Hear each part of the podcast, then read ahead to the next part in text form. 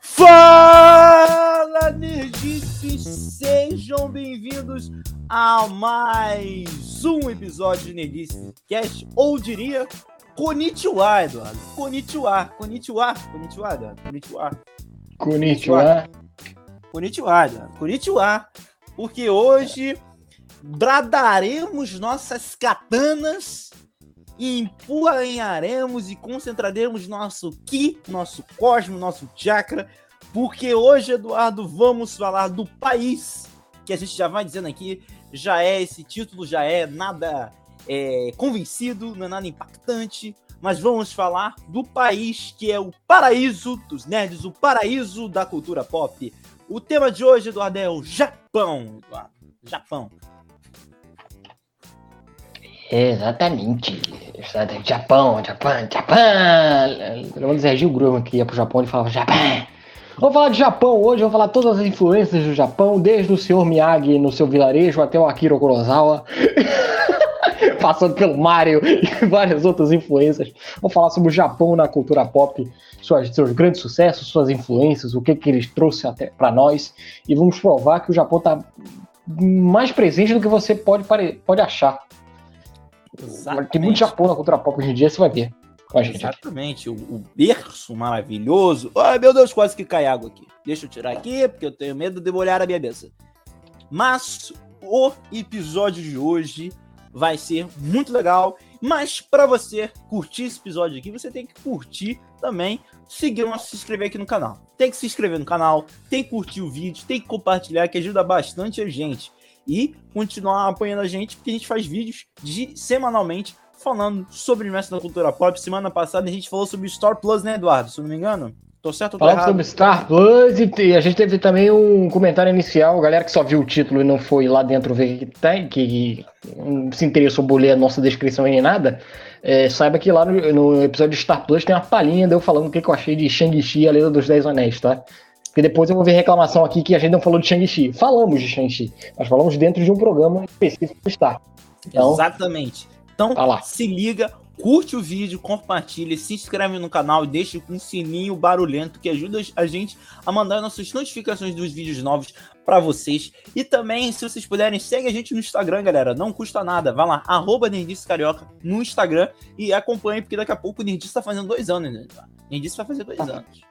Tá fazendo tá dois anos. A gente tá no Instagram, como o Bruno disse, arroba Carioca. No Facebook a gente é o facebook.com.br Carioca.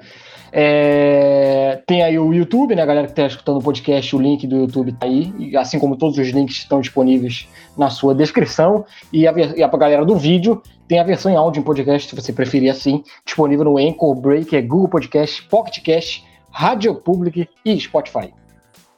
Exatamente.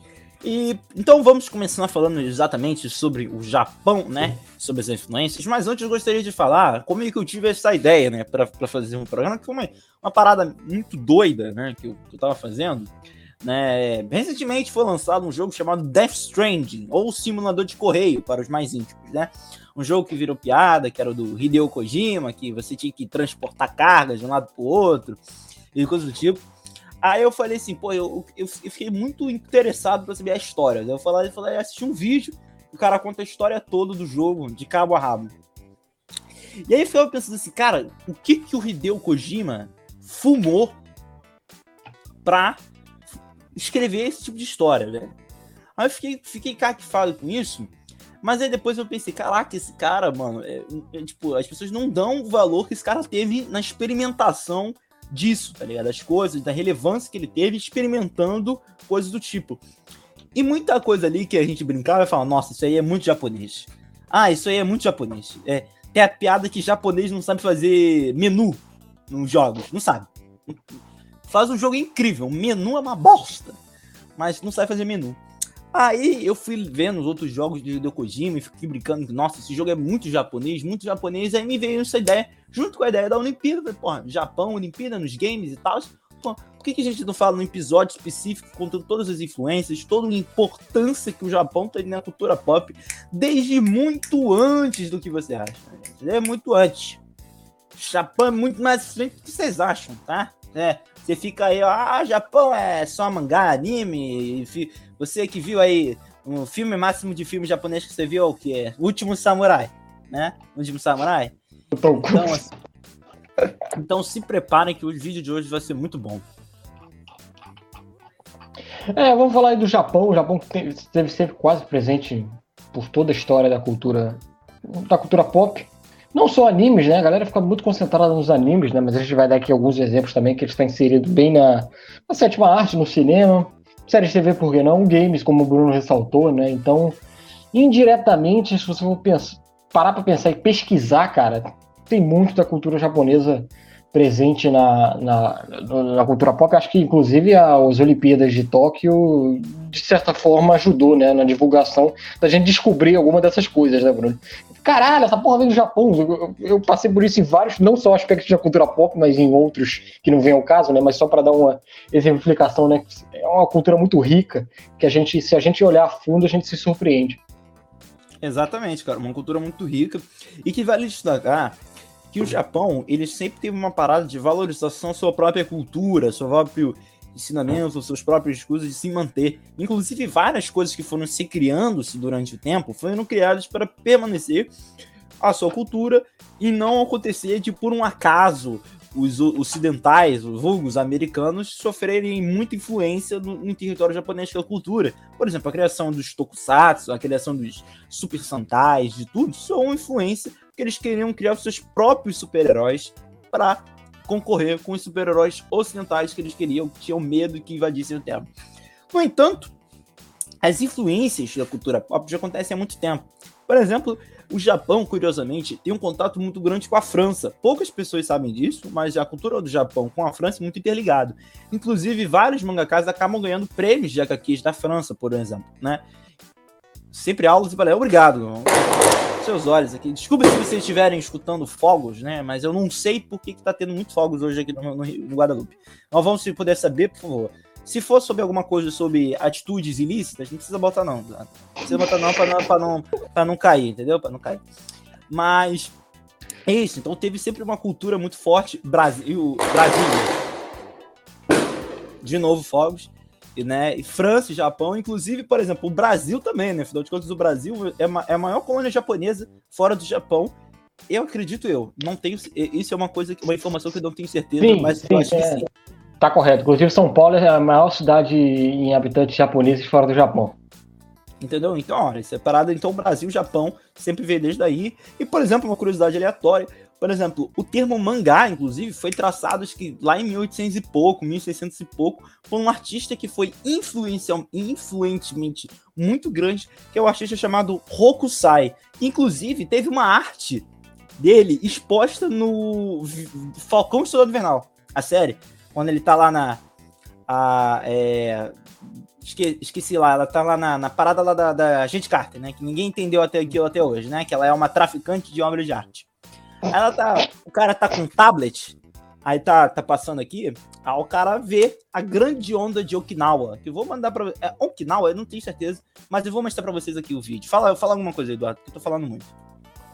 É, é, a minha participação com o Japão eu, eu fui falar mais depois, né? Mas posso até adiantar um pouquinho até agora, né? É, na parte cinematográfica, se a gente for pensar a um grande onda de Kanagawa, Eduardo, me desculpe. A grande onda de Kanagawa, né? Vou mostrar para você. É... Mostrei, mostrei. Ah, que a minha, a minha, o meu pensamento vai vir mais à frente. Eu, é, eu, a minha pesquisa aqui começa nos anos 30. Então. Vamos lá, vamos lá, vou mostrar para vocês aqui a grande onda de Kanagawa. Quanto esse curso? Um quadro muito aí? famoso. É, fala. Não, um quadro muito famoso. As pessoas acho que de repente não, não conhecem, mas é muito famoso. Aí, ó. A Grande Onda de Kanagawa. Esse quadro aqui aparece no episódio de Falcão e Soldado Invernal, enquanto tem um cara lá passando no tablet. Aí vê que essa obra de arte aqui, que é famosíssima no mundo inteiro, e esse artista que super influenciou. O, ele era um artista, né, um pintor, mas depois ele acabou inventando criando o termo mangá, né? É. Na imagem que o Bruno acabou de mostrar, vemos as ondas aí já provando que o Japão, berço do surf aí, Japão, a terra que, do surf aí que o Medina gosta tanto, né? Grande, como é que é o nome do cara? Era. era eu ia falar, canoa, né? Era assim, o canoa, é, o canoa, cai, canoa, o cara já tem o nome de canoa. Pô, Medina, não dava pra ganhar do japonês chamado canoa com toda essa influência do mar aí. É, merecido, merecido. Se Yasmin Brunet estivesse lá, talvez ele ganhasse. talvez. Mas aí, Eduardo, então a gente falou dos anos 30, né? Fala aí um pouco dos anos 30, então, do Japão. Pré-guerra, né? Pré-segunda guerra mundial. Pré-guerra. É, por que, que, eu falei dos anos 30, né? Só a gente vai ir voltando aqui nos assuntos, né? Porque é, já que a minha área aqui que eu falo mais é o cinema, o Japão teve muito, muita influência no desenvolvimento da cultura cinematográfica fora dos Estados Unidos. Talvez tenha sido o maior berço ali antes pré-França, né? quando a França vem e, e, começa a dominar o mercado estrangeiro, entre aspas, né? Mas o Japão já tinha sua cultura já bem estabelecida a partir dos anos 30, né? Quando eles começaram a produzir os primeiros, os primeiros filmes mudos, que a gente tem ali as Irmãs de Guion de 36 e a Elegia Osaka de 36 também, onde eles começam a fazer os primeiros filmes com tomadas longas e clássicas, né? O Japão, depois dos Estados Unidos e da França, talvez tenha sido o terceiro mercado já é, a, a produzir cinema em si no mundo, é, além, né? Bem antes do Brasil, por exemplo, né? Mas eu acho que a grande força mesmo do cinema japonês vem na década de 40 e 50, com um mestre que a gente não pode deixar de falar nesse programa, o senhor Akira Kurosawa, né? Que... Exatamente, mas antes de falar isso, cabe, cabe destacar, de a gente ir pro Akira Kurosawa, que depois dos anos 30, o Japão entrou na guerra, e depois da é, guerra, com a ocupação americana, muitas coisas mudaram no território japonês, né? Então a gente vê em vários momentos da história de quando a gente, quando o povo, entre aspas, oprimido ou passa por algum tipo de opressão, é, os artistas acabam se florescendo e ganhando cada vez mais destaque. Não, o próprio Akira Kurosawa, muito disso. A maioria dos seus filmes dele é de 1950, né, década de 50, e foi mais ou menos o período que mais o, o Japão foi influenciado pela grande é, ocupação americana que se passava pós-guerra, né? Então tiveram assim, várias coisas acontecendo. O mangá começou muito a aparecer também. E nos anos 50 e 60 também não podemos deixar de falar do grandíssimo. Se, se, se Akira Kurosawa é, é o deus dos filmes japoneses, não podemos falar dos deus dos mangás Osamu Tezuka, né, Eduardo? Exatamente. É, o Bruno que relacionou muito ao período de guerras, né? Japão ali vivendo entre Primeira e Segunda Guerra, né? E os anos 50 foi o auge tanto da guerra, infelizmente, para o Japão, quanto da, da, do mercado cinematográfico em si, né? É, em 54 ali que a gente tem, por exemplo, Os Sete Samurais, um dos maiores sucessos do Akira Kurosawa, para mim o meu favorito, inclusive, dele. O maior filme dele. É, e, e, e 54 ainda tem o Godzilla, que a gente já falou aqui no, no programa de monstros gigantes, né? Então, é, anos 50 ali, a grande movimentação que o Bruno tá fazendo aí, né? É, a gente também tem ali nos anos 50, um pouco antes, em 50, tem o Rashomon, que também é um outro grande clássico do cinema japonês. Né? E um gibo. É, então, o ano 50 é aquela, é aquele encontro, né, entre você tirar das mazelas da sociedade japonesa da época para fazer filme. Mal comparando é meio que o Brasil dos anos 90, 2000, né? Vamos, Vamos tirar cara, os problemas olha, sociais. Ó, 54 foi o ano do, no filme no Japão. A gente teve o, o Sete Samurais, a gente teve o Godzilla e a gente teve o Mu Samurai, o Guerreiro Dominante, que é o filme do Miyamoto Musashi, né? Exatamente. clássico também, com Toshiro Mifune, né, cara? Que uhum. é o maior ator da história do Japão. É, é, tô certo? Talvez, sim, sim. Sim, com certeza. É o mais famoso, é. Tem o Som da Montanha, tem o Som da Montanha também, que é um filme preto e branco, um pouco menor do que esses, mas que também fez muita fama, de 54, dirigido pelo Miko Naruse e estrelado pela Setsuko Hara, que é interessante porque nos anos 50 não tínhamos tantos longas produzidos por mulheres. E o Japão. Muito relevante isso. É, é, é, é um romance. É baseado num romance homônimo, escrito até, peraí, para não errar o nome, pela Yasunare Kawabata, e que inclusive ganhou o Prêmio Nobel de Literatura de 68. então, é, anos 50, levando sempre, deixando bem em consideração o contexto, né? anos 50, você tem um filme japonês protagonizado por uma mulher, é, inspirado numa obra escrita por uma mulher, é algo bem fora do comum. Exatamente. então, é, queria assim, deixar o destaque. Não, mas é um, um, destaque muito, muito grande, né? E a gente teve, né? A gente, por exemplo, a gente vê nesses três filmes, por exemplo, temos um samurai, né? Sete samurais. Uhum. Talvez o, o, o, Cavaleiro Oriental. Quando você tem um Cavaleiro Oriental, samurai. Né? Samurai. Exatamente, é isso. É o ápice do Cavaleiro Oriental. A gente tem Godzilla, só o maior monstro da cultura pop. Ponto. Ponto. Uhum. E o terceiro, só o maior samurai, talvez, da história do Japão, uma das maiores figuras da história folclóricas, por mais que ele seja histórico também, no meio japonês, que escreveu o livro, o, né, o, o livro dos Cinco Anéis, que é um livro muito famoso japonês. Então, assim, é um ano que, pelo amor de Deus, o Japão parou, né? Parou, falou, não, peraí, vamos, vamos gastar todo o nosso dinheiro assistindo filme, né? Os caras é, e... se degladiavam para ver o filme que iria lançar esse ano. Eu acho que é um. Só, só, queria botar mais um na lista, porque eu acho que é um filme importantíssimo dos anos, de 1950, que é o Rashomon, do Akira Kurosawa, que inclusive ganhou o Oscar de 52. É, gente, o filme internacional tinha, uma, tinha um intervalo de dois anos, tá? Não, não deve, é só esse detalhe assim, mas ele ganhou o melhor filme de não língua inglesa do Japão. Cara, foi o primeiro Oscar do Japão. O, por exemplo, também na década de 50 ou 60 e pouco, o Yonjibo, que é a prática, que foi copiado descaradamente por Sérgio Leone.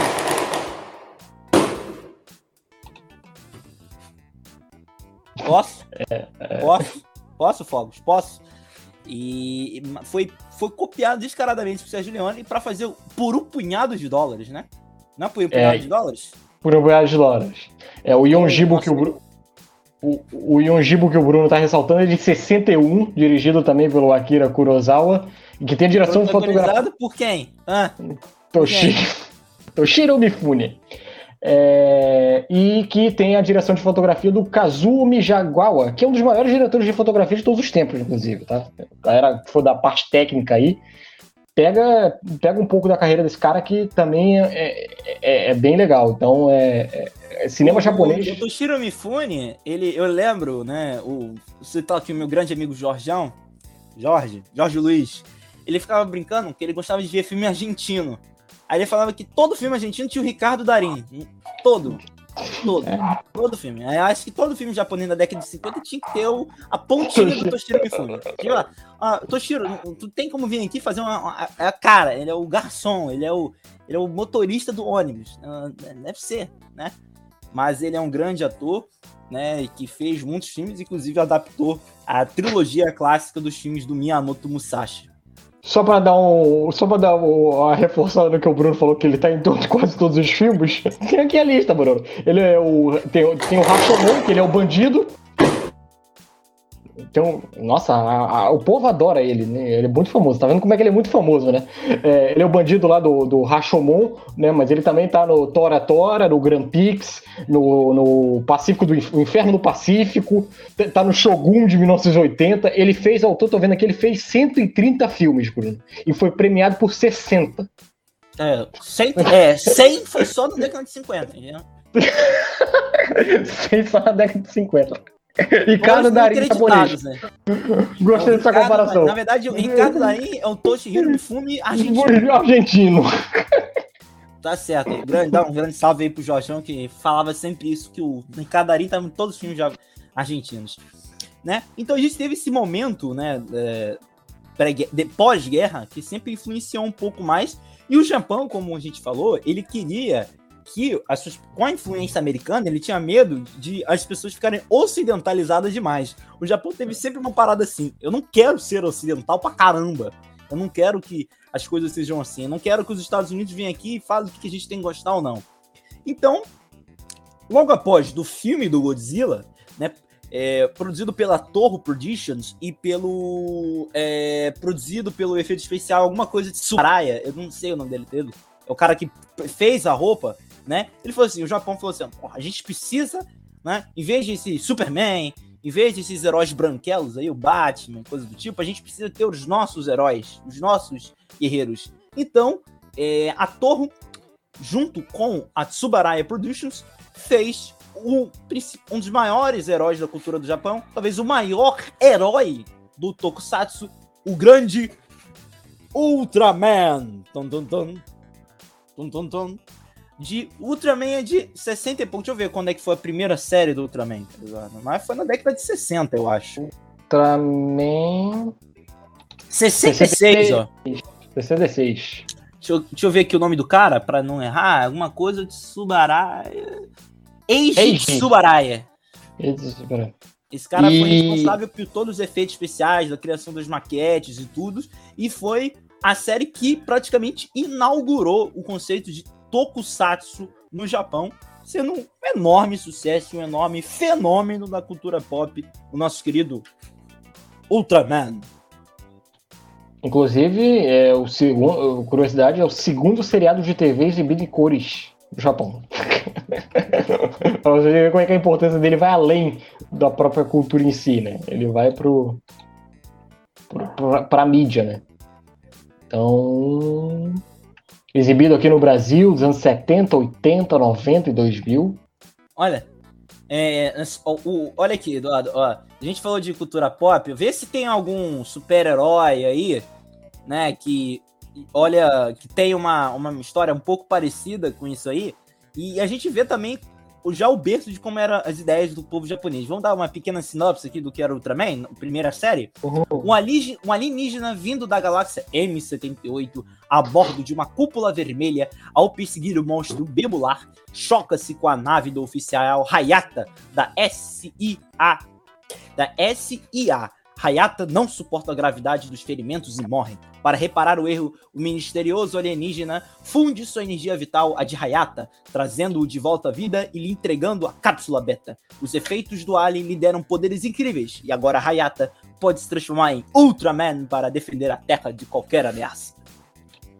Né? Conhece algum personagem, não? Tem. Tem uma Ultraman? É, ah. algum algum alienígena que caiu na Terra, né? Deixou um é. presente, né? um anel, né? Verde, né? Ah, um anel verde. É. Sabe, né? Abinsur, talvez, não sei. Né? É, esquece, talvez. Esquece aí, dá, isso aí dá problema. Isso aí dá, dá, dá, dá processo. É. é... Ah, eu tava vendo aqui, eu, foi uma da, eu, eu, até fiquei surpreso aqui e eu achei que valia a, a, a menção aqui. É, que eu achei interessante aqui. O Cine Sesc, aqui é pra galera do ao vivo, tá? Tá exibindo nesse, nesse final de semana clássicos da cultura japonesa dos anos 80 e 90. É, às 7 horas de hoje e de amanhã. É, você tem que ver pelo site aí, dar uma pesquisada. Eles vão exibir Ghost in the Shell de 66, Grandes Pés Descalços de 83, Túmulo dos Vagalumes de 88 e o Akira de 91. Então, aí, ó, um programão aí para fim de semana aí. Então, só para ficar aí que tava pesquisando aqui e vi que tava combinando. Com... Emendando em filmes, Eduardo, é, aproveitando aqui, para quem tiver curiosidade para assistir o filme do Musashi que eu falei, eu encontrei aqui, eu joguei na internet. Eles gostam do Musashi, né? Gostam do Musashi. Que ela tá disponível para venda na, na Amazônia. Amazônia, se você entrar na, na Amazônia, Amazônia Amazônia.com, você pode encontrar o filme por R$ 47,90. Os três filmes juntos, trilogia, R$ 47,90. Então, assim, o Ultraman foi outro marco na cultura pop, né? Assim, o, o monstro, né? Era um, tinha um monstro lá gigante, aí ia lá, o cara virava o Ultraman e ele ficava grande e lutava, né? Primeira vez que você enfrentava grande, ficava grande para enfrentar os monstros. E a partir daí, Eduardo, foi uma série de, de, de tokusatsu inventado. Aí foi Kamen Rider, aí é. foi. Depois foi as continuações do Ultraman, Ultraman 7, Ultraman Jack. Aí teve o, o próprio Sentai que veio primeiro, depois veio o Super Sentai. Né? O Sentai primeiro é porque eles eram uma equipe, né, de, de caras que lutavam, né? Ah, equipezinho de tokusatsu, né, guerreiros lá. Aí depois que virou Super Sentai, depois que eles inventaram que tinham robôs que ficavam gigantes. Ah, tem um robozinho que se junta e vira gigante. Aí eles viraram Super Sentai, que acabou dando origem ao ocidental, que adora roubar ideias do público oriental, aos Power Rangers, né, de hoje, né? Então, assim, é, inclusive o Super Sentai, Ultraman, Ultra Seven, Spectrum Man, podemos esquecer desse também, Lion Man, tem tanto é, Jaspion, é tudo. É, o Jaspion e o Jiraiya já são outro tipo, né? O Metal Hero que eles falam. Mas, assim, é, é super popular no Japão até hoje, cara. Assim, mano, é, eu vou, vou, vou, usar, vou, vou usar as palavras de Galvão como minhas, né? O Japão dá sempre aulas e palestras de como renovar seu público diariamente. O que os Estados Unidos sofrem para renovar público de quadrinhos, quem tá lendo quadrinhos, ninguém lê mais Superman, ninguém mais Homem-Aranha, Batman, é, Capitão América, o que for. No Japão não tem isso. As crianças adoram o Super Sentai até hoje, adoram mangá até hoje, leem, só bate recorde até hoje. Então, cara, o Japão é muito influente e sabe muito renovar o seu público diariamente, criando coisas novas e dando ideias novas. É, vou, então... vou me mutar aqui. Não, tranquilo, também tô me mutando com o latido aqui dos cachorros também. É... Tem que levar em conta também, aí alguma parte da galera vai me, vai me xingar agora, mas eu tenho que falar, né? Que isso também se deve à política estatal, né, Bruno? Que o Estado está presente e, acredita, assim como eu também, talvez você também acredita, que a cultura é, é importante na, na sociedade. Então é algo, é algo que o Estado sempre financia e que ajuda a disseminar vários, é, vários produtos, até mesmo porque o Japão consegue. Muito, muito do que o Japão consegue até é, explorar para fora do continente dele vem pelo investimento dentro do governo pro, pro, pro próprio território em si, né? Então isso é, é, legal ressaltar, né? Então é algo que vem junto, né? Ele vê a cultura como algo necessário. É, e, e, isso gera alguns frutos, né? A longo prazo. Então, é. Exatamente. Eu vejo o Japão como um, como um povo que é, conhece sua cultura e admira sua cultura imensamente sem é, discriminar outra, tá ligado? Ela, ela tem um orgulho da sua própria cultura, dos seus próprios métodos, às vezes até demais, né? Porque o Japão ele tem muito isso de ser muito conservador em suas coisas, mas isso é um lado positivo, algumas vezes, de adorar suas culturas. Então, assim, é, mangá, era uma parada, tipo, não é igual o quadrinho de bi aqui no Brasil, que é só criança ler. Não, tem gibi pra tudo. O, assim, é, o Japão, ele foi sempre primordial também, por exemplo, na, na, na comercialização de boneco. Vamos dar assim, assim, tipo, sei lá, lá tem boneco de tudo. Sei lá, tem um, um, personagem que aparece, parece Star Wars. O que é Star Wars, né? Que tem lá o, o boneco do, que, do cara que apareceu 3 segundos em tela. O Japão tem isso de tudo que é série, tá ligado? É, Pensa no. Mal comparando, pensa na cabeça do George Lucas de querer vender tudo com a franquia dele. É, pensa isso além. Ao invés de ser um cara, um George Lucas, pensa num país, numa sociedade que pensa assim. Hum, tá explicado. Não, é, é muito louco, assim. Eu, eu, cara, eu tenho muita vontade, eu sou meio maluco, eu, eu tenho muita vontade de conhecer os países da Ásia. Japão, China, é, Oriente Médio também, sou maluco por isso. E, cara, tipo, mano, tu ir a Tóquio, tu, tu entra numa loja de videogame, tu, tu encontra um, um jogo de 1914, não tinha nem videogame, tu acha lá o jogo lá intacto, tá ligado? E, e boneco desse jogo, ninguém jogou, ninguém. O, o, cara que criou, nem o cara que criou o jogo jogou o jogo, mas tem boneco lá. Então, assim, é uma parada surreal. É uma parada surreal, né? E, cara, cultura pop. E, né? E não podemos destacar uma coisa que eu esqueci, mas eu queria comentar, do grande Homem-Aranha japonês, né, Eduardo? O Supai da Man. Grande Supai da Man, cara. Grande Supai Refer... da Man. Com tanto sucesso que foi referenciado até no Homem-Aranha no Aranha Verso. pra você ver como é que a parada vai além, né? Um filme americano fez referência ao Spider-Man, né? Então, Exato. e ótimo, inclusive. Não, sim, e, e assim, a história do Spider-Man. Fogos, tive que mutar aqui porque tá. Ah, eu, ah, ouvi o barulhinho é... do Fogos subindo. É. Do, do, do Spider-Man, tá? Não do Rocketman que tá aí atrás do Bruno. Não, não é. Não, exatamente né? A parada é porque assim.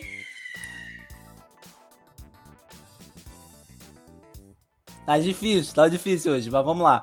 É, aí, né, a Marvel, ela queria fazer um contrato com o Japão para ter os seus personagens, né, lá feito alguma coisa. Aí o Japão foi lá, a produtora foi lá e comprou os direitos pro Homem-Aranha, fazer o Homem-Aranha. Só que ela falou assim: eu, eu quero, eu vou fazer o meu Homem-Aranha, tá? Eu quero fazer o meu Homem-Aranha. Eu vou fazer.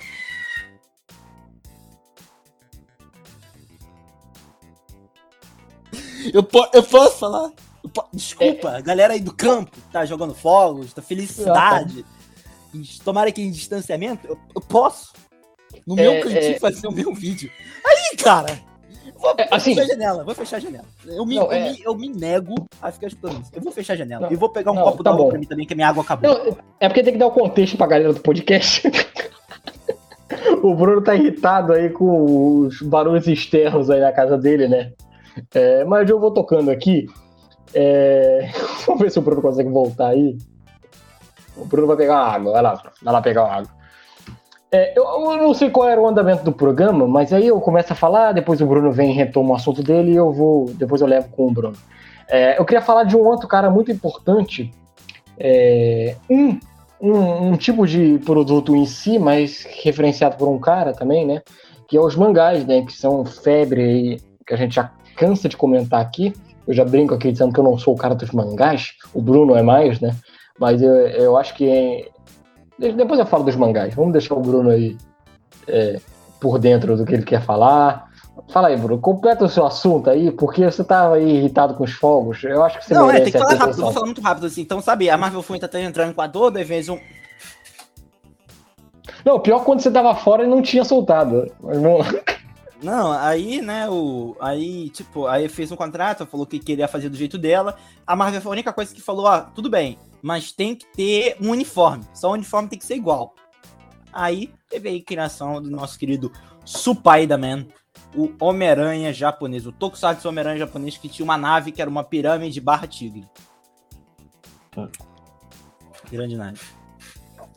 Que era é... Mar Marvel, Marvel alguma coisa, Marvel, Marvelize, alguma coisa assim. Ah, deixa eu ver aqui. Supai da Man. Supai da Man. Deixa eu ver. É porque Supai. Lembrando, gente, Supai da Man é porque em Spider-Man, em japonês, a pronúncia é Supai da Man. Tá? Não é que o nome da série é diferente, não. A Marveler. Ali, ó, Marveler. Marveler. O nome do. O nome do. Do. Do. do, do nosso querido. Da, da nave do, do Supai da Man. É, inclusive, inclusive é, a, a, versão live action né, do Spider-Man é, foi, teve uma produção né, da Toei com uma série de TV que teve 41 episódios, que foi de 78 a 79. Tem vídeo na internet, inclusive, tudo mais, né? Então, pra você Não, ver tem, tem documentário até no Disney Plus falando sobre a série. E, cara, eles faziam os efeitos especiais tudo na Vera, tá ligado? O cara escalava mesmo, fazia tudo, o cara podia morrer, mas ele tava lá. Pô, você aí, você aí que fica referenciando o Christopher Nolan com efeitos práticos, é, é, muito é, antes. Que ah, o Tom Cruise não faz nada com, faz, não precisa de dublê. Ah. Aqui é Supai da Man, rapaz. Supai da Man. Hashtag Supai da Man, tá? Então a gente tem esse fenômeno dos tokusatsu, fenômeno das séries japonesas voltadas ao público infantil, mas a gente também não pode esquecer, voltado ao público infantil, a gente não pode esquecer dos mangás, né? E principalmente do maior nome do mangá japonês, que, o, cara, você diz aí que é rei. Ah, o Jack Kirby é o rei dos quadrinhos. O Pelé é o rei do futebol. Michael Jackson, o rei do basquete. Mas. Do pop. Michael Jackson é o rei do pop. Não, eu, eu acho, Jackson. Eu acho. É, eu, eu acho ainda que... Jordan, eu, eu acho, não sei, pode ter mudado, né? Mas eu acho que o Michael, Michael Jackson, é o rei do pop, pop ainda. Madonna, rainha do pop.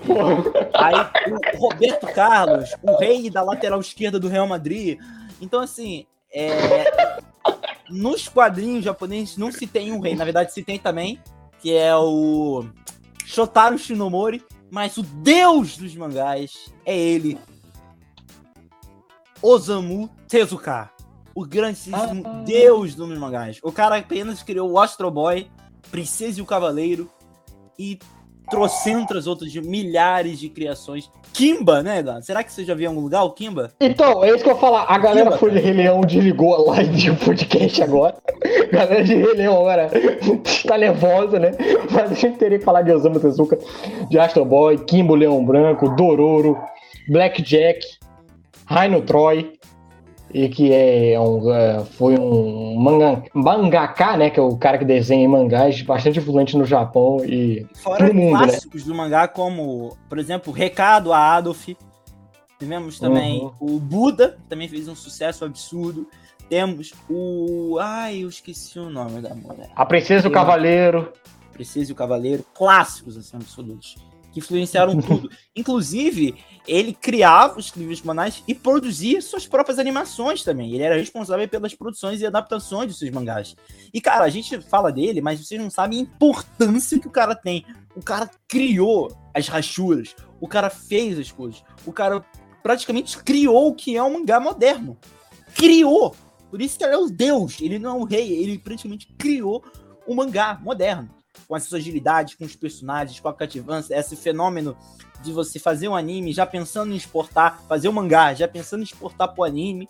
Então, assim, o cara influenciou tudo e mais um pouco ah, depois deles, tá ligado? Então, assim, o cara, às vezes, fez muito mangá na sua vida inteira e é reconhecidíssimo. Inclusive, parça do Maurício Souza, tá? Não queria falar nada não, mas Souza era parça dele. Uhum. Inclusive, quem lê Turma da Mônica e quem vê os quadrinhos do, do Tezuka, vê a grande influência que o Maurício de Souza teve Pô, é, pro, é. Na, como te, pro Tezuka, né? Pô, pega Astro Boy, velho. pega Astro Boy e Turma da Mônica, bota lado a lado, assim. Tirando o contexto de poderes e tudo mais, e graficamente você vê que tem alguma coisa ali, né, Bruno? tá na cara. Traço, jeito, linguagem. É, e, pô, esses dois. Olha que parceria, né? É, o, é Pelé e Garrincha, né? O Osamu Tezuka e o Maurício Souza. Exatamente. Inclusive, né, ele, ele, ele, o cara, além de ser Deus, né, o rei dos mangás, que é o Shotaro Shinomori, foi discípulo do, do, do Osamu Tezuka. Tô quase falando Akira, Akira Tezuka. Tô quase falando isso. Foi discípulo do Osamu Tezuka em que inclusive o, o, o Shitaro Shinomori fez grandes coisas, como assim, ele criou o Kamen Rider, ele criou o, o Sentai, foi ele que criou, então assim, era um cara que também foi muito importante, e a estrutura de mangás e animes a gente não precisa nem falar, né? Os clássicos são, né? Cavaleiros do Zodíaco foi, por exemplo, no Brasil, um marco na cultura pop em tudo, assim, é, é momento antes de Cavaleiros e depois de Cavaleiros. Então, assim, é assim, a importância, a relevância que tem no mercado mundial, Cavaleiros, inclusive, que faz muito sucesso na Europa, e vários outros, como Naruto, Dragon Ball Z, One Piece, que vai chegar a mil episódios, daqui a pouco não acaba, é um poço sem fundo. Meu Deus, aquele... e o cara falou que tá na metade ainda, Eduardo. Tem um amigo aí, vou falar pra ele. É. Falar... O Eduardo falou pra mim que quer, quer começar a assistir One Piece. Falou que ele quer assistir. Não, não dá, não adianta. Começar, começar é... agora, vai terminar daqui a 20 anos. Só, só entrar um parênteses aí, porque a galera leva a sério minhas piadas, estou levando em consideração. Essa parada de Rei Leão e Tezuka, a gente tem que lembrar do princípio aí do Rei Leão, a gente tem que lembrar do princípio que os dois são, eh, são inspirações de uma grande obra acima, que é o Hamlet. Então, de Shakespeare, tá? Calma, os caras pegaram a obra base do Shakespeare e cada um fez a sua abordagem em si. Tá? Pra ninguém ficar com raiva de mim e tudo mais. Pode dar prosseguimento. São baseados em Shakespeare. Pronto. Mas, é, o One Piece. Vamos começar agora, ver o One Piece? Fazer uma maratona One Piece agora? Não, é, não por falar disso, eu lembrei da parada que ficávamos falando que o, Samu Tezuka era o Walt Disney japonês. Ele ficava era puto quando falava isso. Ele ficava puto, né? Porque o Walt Disney, ele sempre falou que o Walt Disney era um babaca, né? Porque fez uma porrada de coisa ruim, denunciou uma porrada de gente na Casa das Bruxas dos Estados Unidos. Aí ele falava que ele não gostava de se chamar de Walt Disney japonês, né? Então, assim. É, o Walt era... Disney não, também não era Fox e também, né? É. Assim, é... Você entende o lado dele, né? Do Tezuka. Então, assim, é um cara já, assim, já com personalidades, né? E, inclusive, contribuiu para isso, né? A importância dos mangás animes é tão grande que o Goku, cara, foi é, embaixador, né, lá da, das Olimpíadas, o tamanho do, do personagem que é, exportador de coisas, e dá pra, assim, produzir de várias e várias outras coisas, tá ligado? O Naruto, que inclusive, que é um fenômeno que, pô, pra mim, eu tô com a camisa do Naruto, é uma das coisas que eu mais amo. Assim, o, o, o Naruto está pro Bruno como o Rock está pro Eduardo, talvez. Não sei. Mas é. Talvez. É muito relevante. e que eu vejo cada vez mais, cara, tipo, eu, assim, eu, eu, sei lá, nesse último ano eu vi um revival de Naruto, eu não sei por que isso. Tipo, as lojas começaram a vender bonecos do Naruto de novo, camelô vendendo cheio de coisa de Naruto. Eu falei, o que, que tá acontecendo, cara? E, tipo, de novo, a minha, a minha sobrinha assistiu Naruto. Tem coleguinha na sala dela de 8 anos, 7 anos que assiste Naruto. Então, assim, é um fenômeno muito, muito grande e que sempre renovando, sempre trazendo coisas, sempre trazendo animes novos, versões novas, com público novo.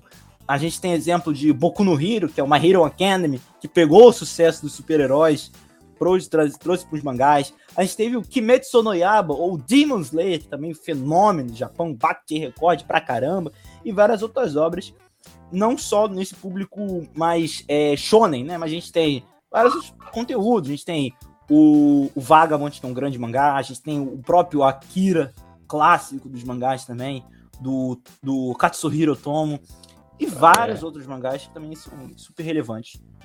Da minha parte aqui, a parte do cinéfilo chato, mas Akira, outro exemplo que vai além, né? Ele é um marco para a indústria do cinema, inclusive.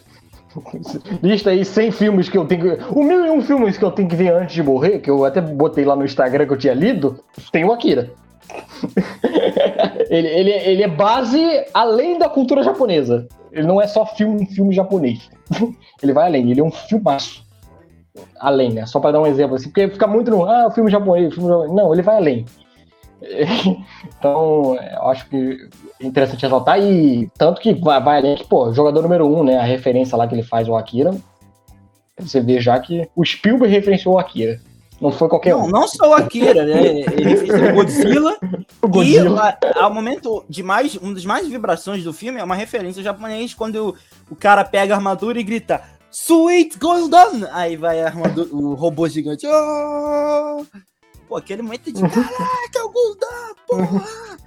Então, assim, é, é referencial.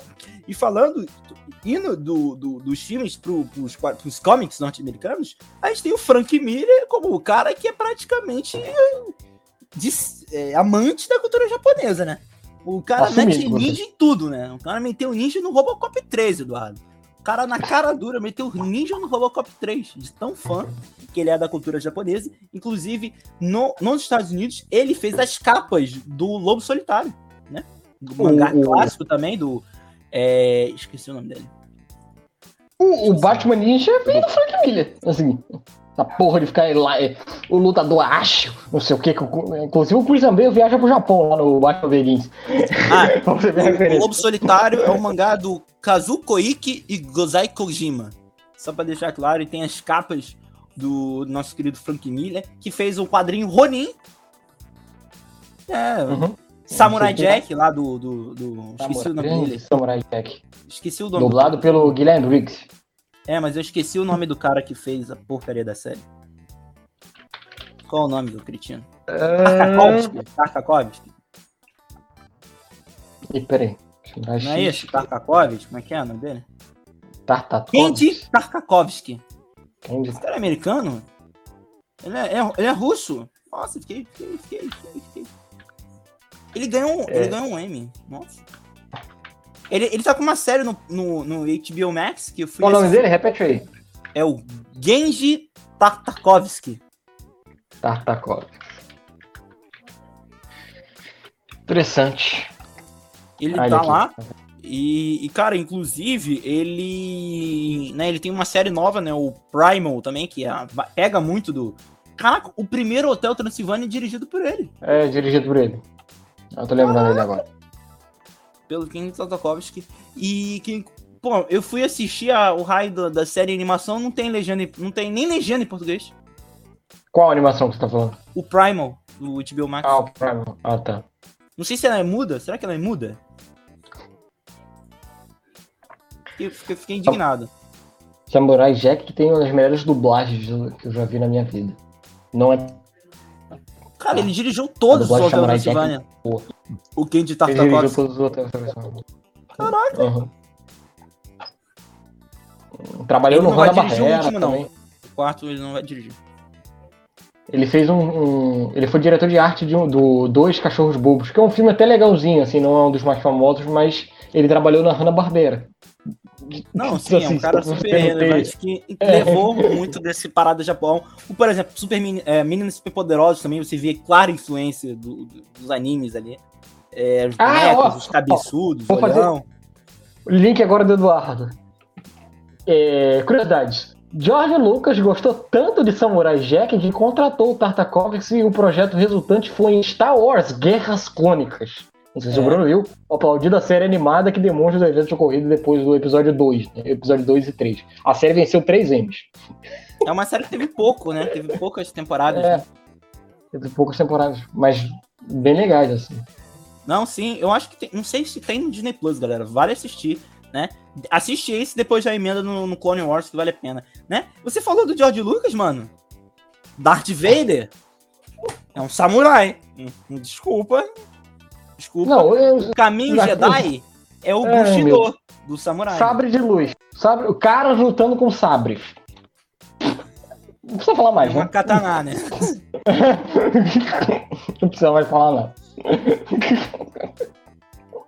Então, assim, Ah. é, é, é uma, assim, uma grande influência. Nos quadrinhos a gente não tem o Wolverine, que também tem uma, toda uma, uma trajetória lá no Japão, né? né? Que ele vai Wolverine, lá, Samurai de Reverenciado em.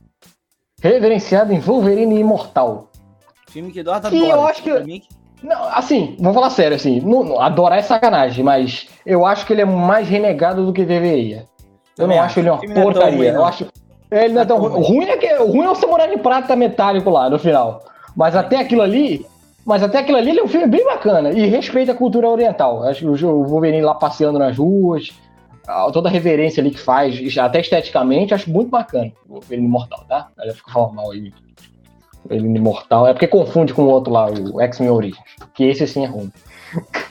não, ele não é ruim, ele é, ele é muito ruim. É um passo além, um passo além.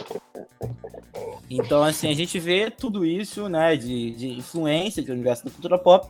Eu acho que o último, último é, ponto que a gente não pode esquecer é a influência nos games, né? E assim, é, é, é o maior mercado de games fora dos Estados Unidos. A influência, Mario, Zelda, Final Fantasy, o que mais? Castlevania. Bruno, Bruno, eu não sei se as pessoas que estão vendo aqui lembram, mas como é que o presidente japonês recebeu a, a, a Olimpíada de 2020 aqui na, na cerimônia de encerramento do Rio 2016? Como é que foi aquilo, Bruno? do canozinho do Mario. Sério, vestido de Mario. É que sim, Mario. E vamos, pode- vamos dar uma salva de palmas pro, pro, pro- pro Mario, que é um grande. um cara multifacetado, né? Porque o cara ele é italiano, criado por japoneses, que fala inglês com cara de mexicano. Vamos ser sinceros, É. o cara é bica. E ainda é encanador. Olha. o cara trabalha, o cara trabalha limpando é, o mundo, tá ligado? O cara é um o cara é, o cara é sinistro. Ó, dando, dando uma, uma mini resposta aqui, eu acho que não tem o, o Star Wars, esse Clone Wars aí, não tem no, no, no- no Disney Plus. É um vacilo aí do. do Aí, providencia aí, ô Disney. Ô Walt Disney. Pelo amor de Deus, hein, Walt Disney. Walt Disney. Tem lá 50 temporadas de, de, de- de- de- é, 50 documentários do National Geographic, mas não tem esse. E o Bruno tá falando de Mario, galera aí que não tem contexto de Mario, lembre-se que Mario é do Japão sim. Tem umas pessoas aí que acham que eles. Aquela historinha lá que eles moravam no bairro de Nova York, aquilo ali é o cacete. Aquilo ali não tá no cano, né? Aquilo ali. É, Ah, eu, são pensei, eu pensei que encanadores tu de ia Nova falar que o Mario é aquele cara que fica atrás do armário. Por um momento, Não, não, não, não. não, não, não sou tiozão a esse ponto. Mas, pô, aquela paivaquice lá de dois caras que virou até filme, aquela porra daquele filme, não. Que é, detupa totalmente a origem oriental da, da parada. Não, sim, Mas é a grande música também, né? A gente teve o. Talvez o maior nome do, do, do RPG nos games é o, é o Final Fantasy, né? E, Assim, quem, quem nunca falou, quem nunca ouviu falar de Final Fantasy, no universo dos, dos games de luta, né? É Street Fighter, The King of Fighters, tudo japonês. The King of Fighters, Street Fighters, Tekken, tudo japonês. Então, olha a relevância que tem os caras, mano. Olha a relevância. Resident Evil, japonês. Silent Hill é japonês. O, o próprio Hideo Kojima, gênio do universo dos games, japonês. Então, cara, o Japão é ultra relevante no universo de games, cara. A Nintendo é muito forte. O Mario, Zelda, é, é, Sonic. Como é que esqueci do Sonic? Sonic. Sonic, mano. Né? Que virou é. filme americano, mas é criação japonesa, criação da Sega. Sega. Outra, outra coisa, a gente não pode falar da Sony. A Sony, que faz o filme aí do Homem-Aranha, é japonesa, tá ligado? Não podemos esquecer. Ah, ah é porque, é, é, cara, e isso acontece com muito. Eu não consigo ligar que a Sony que faz TV e faz música é mesmo a Sony que, do PlayStation também, é mesmo a. Sony que, que, é, é, que é da Columbia Pictures. Não sei se acontece isso contigo, mas eu não consigo. Hum. É, é, é, tão diferente que eu não consigo correlacionar a mesma coisa. Mas aí, a empresa que comprou os direitos do Homem-Aranha é uma empresa japonesa, gente. né? Que é a Sony Caraca. com o PlayStation, que é, é Fundada pelo. O maior videogame do mundo atualmente é um PlayStation de origem, uma empresa de origem japonesa. Fundada pela dupla Masuro Ibuka e Akiro Morita. E presidida pelo, atualmente pelo Kenichiro Yoshida. Só dando contexto aí da. Quem lembra dos do telefones? Japão. Quem é velho lembra dos telefones Sony Ericsson, né, Eduardo? Sony Ericsson. Putz, caralho, o laranjinha que você tinha. Um símbolo laranjinha. ruim, não, as bolinhas verde, né? Que era o símbolo da, da Sony Ericsson.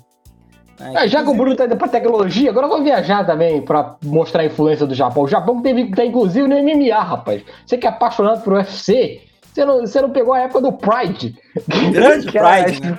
Grande Pride que revelou. Vanderlei Silva aí tá falando merda da independência, mas foi um grande atleta. tem que respeitar. Foi um grande campeão do Pride, torneio japonês também, que tinha um games ótimos também. também, acho que chegou. Do Belfort, o, Shogun. O, o, o, MMA, o MMA que a gente conhece hoje vem muito do, também do jiu-jitsu brasileiro. Os caras, o jiu-jitsu brasileiro brincava no Pride, tá ligado? Os caras só jogavam. É, você via, começava a ver a luta brasileira, você já sabia, ah não, o cara vai tentar jogar pro chão. Porque era meio óbvio, né? só, só, a gente sabia lutar jiu-jitsu também. O bagulho era, como é que era? Era tiro de meta, tá ligado? Você esperava que o cara. Um bicudo na cabeça do cara, né? É, esporte saudável, né? Esporte saudável, isso que o povo gosta. Esporte, esporte que não tenha contato. Então, assim, cara, é, o, Japão, é, ele, ele, é muito influente em tudo que o cara consegue apoiar. É quadrinho, é os games, com tudo isso. A gente falou Final Fantasy, Resident Evil, que é um fenômeno, Silent Hill, que é outro fenômeno, Metal Gear, Sonic, Mario, Zelda, é, King of Fighters, Street Fighter, todos esses foram criações de japoneses. Então, galera, não tem como mentar. Japão, batemos o martelo aqui, é o paraíso da cultura pop. Batemos o martelo, ó. Bati o martelo. Não tem martelo aqui, mas está batido, ó. Vamos fingir que esse lápis aqui é um, é um martelo. Ah. Que é, é, o paraíso, é o paraíso da cultura pop, tá? Não vai confundir com a Suíça, que é o paraíso das contas fiscais. É... Não é um paraíso fiscal, né? É um paraíso fiscal. Mas é o paraíso da cultura pop. É isso? É isso. Quer falar mais alguma coisa? Acho que não. A gente pode encerrar pacificamente, como todo japonês. Exatamente. Antes de eu é, pegue minha katana e comece a matar os caras que estão soltando fogos e estraçalhar eles assim, fá, fá, fá, fá, fá. Se minha consciência cinematográfica. Só eu fiz uma observação, senão minha consciência cinematográfica veio me matar. Não poderia citar outra grande homenagem ao Japão, que é o nosso querido Tarantino fazendo Kill Bill lá. Amorzinho. Pai Mei. Matrix é muito japonês também. Matrix também, então. então é. tá mais presente do que você poderia imaginar. Falei isso no início. Então, você nem se toca. Exatamente. Então, muito obrigado a todo mundo que assistiu essa verdadeira aula sobre o Japão. Não esqueça de curtir, compartilhe o vídeo que ajuda bastante a gente. Se inscreve no canal também, não, não, não custa nada. Deixa o sininho ligado, sininho barulhento, que ajuda a gente a enviar nossas notificações até você. Também curte e segue o nosso querido Instagramzinho, arroba Carioca no Instagram, mole mole, lá que vocês acompanham tudo sobre as novidades do Nerdice Carioca. Mas, Eduardo, eu vi que tu fez uma resenha lá do, do filme lá da Netflix, né? Michael é, Pico. é, só dando contexto aí, o Bruno falou, só seguir a gente no Instagram que ele falou, é, tá correto, arroba Nerdice Carioca. YouTube, só pesquisar Nerdice Carioca, facebook.com.br Nerdice Carioca. Galera que tá aqui no vídeo, tem uma versão em áudio, podcast disponível, fica no Anchor, Breaker, Google Podcast, Pocket Cast. Rádio Public, tem que dar uma pausa, Rádio Public e Spotify. Galera que tá no podcast tem toda a descrição do nosso do contato, tanto do Vinícius quanto do meio do Bruno, aí no, no, na postagem, tem a descrição. Bruno falou aí do meu filme do Michael Keaton, é, Bruno? Eu falo Lavinas, meu site de críticas, pra quem não sabe, eu tenho um site que faço críticas, é o Fala Lavinas, né? Só acessar o falalavinas.blogspot.com. É, gravação hoje, pessoal que tá vendo ao vivo, né? Ou ainda hoje, hoje é 11 de setembro, né, Bruno? 20 anos do atentado do, das Torres Gêmeas, que a gente até começou falando aqui no início do programa, e a Netflix está com o lançamento aí, o Quanto Vale, que é o filme que o Michael Keaton interpreta o cara que teve que fazer a contabilidade de quanto cada família ganhar de indenização, as famílias dos mortos no atentado, né? Um filme bem bacana, assim, da Netflix, vem nessa semana aí, a Netflix aproveitou a data, né, para embalar esse filme dentro, né? Mas além dele, tem, o, tem outros dois filmes, tem um do Star Plus, que a gente falou do Star Plus semana passada, eu fiz uma crítica de um filme do Star Plus, que é o Amizade de Férias, que é um filme com John Cena. É o John Cena embalado aí do Esquadrão Suicida, fazendo um filme de comédia aí. E, e tem o Cinderela do Prime Video, que, meu Deus, fique com Cinderela do Lily James, por favor. Esse da Camila Cabelo Jesus! Mas tá lá o texto completo, eu sou. Nem, eu, nem quem é fã do Fifth Harmony consegue assistir esse filme, não. Cara, meu Deus, não é nem culpa da Camila Cabelo, tá? A Camila Cabelo é uma das poucas coisas boas desse filme. Porque, Jesus, o príncipe. O príncipe é o cigano Igor americano, né? Pelo amor de Deus, é muito ruim de atuação. É, mas eu tô lá, Eduardo Lavinas no Facebook, eu sou também o arroba Eduardo Lavinas no Instagram, no Twitter e na roxinha. E você, Bruno? Faz seu jabá também. Ah, é fácil me encontrar, arroba Brunoca221 no Instagram e no Twitter para você me acompanhar. Agradeço de novo a vocês, muito obrigado a todo mundo, um grande abraço a todos e até o próximo programa. Valeu, galera! Tchau, tchau!